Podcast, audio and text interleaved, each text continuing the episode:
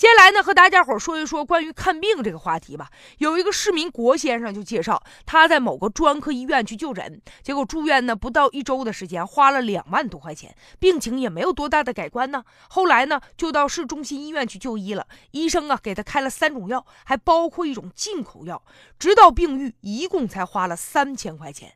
于是他就不干了，去找到民营医院的院长去理论呢，说我在你这儿花两万多，我没看好，我在人家那儿花三千块钱，你们这是什什么情况啊？是不是故意削我呀？目前呢，这院长就解释了，说因为啊，我们啊是民营医院，我们有自主定价的权利，每天的清单都会上报到相关的部门呢。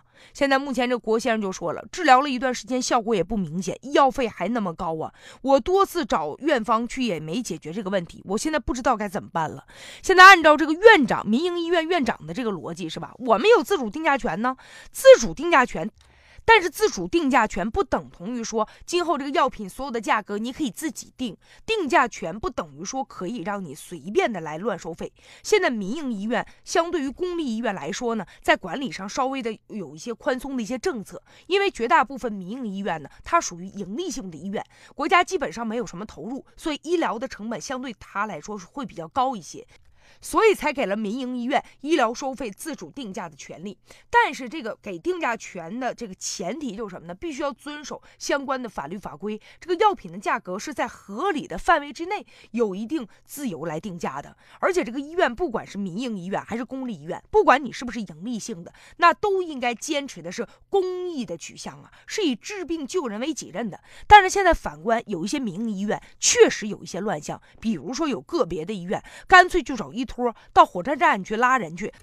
甚至还有的就雇一些医托到一些三甲医院的门口，生生把这些病人给忽悠来的。还有一些民营医院为了让自己呀树立品牌，怎么办呢？就拼命的打广告。打广告的时候说的特别好，几千块钱就包治什么什么病，而且我们这效果绝对是一流的。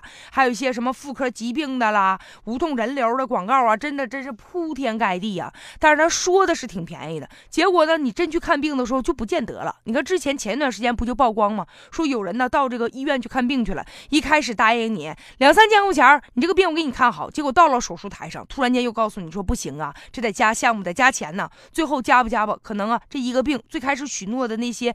钱就得翻好几倍才能从手术台上下来，所以医生啊，为病人治疗的过程当中，你不能只考虑钱。不管你是不是民营医院，你更不能俩眼只朝钱看，有钱就收，没钱就见死不救，这个是不行的。所以说，现在面对民营医院出现的一些乱象，必须要进行治理了。自主定价权不等于是把病人当成摇钱树，巧立名目乱收费、乱定价，这只能加重病人的经济负担。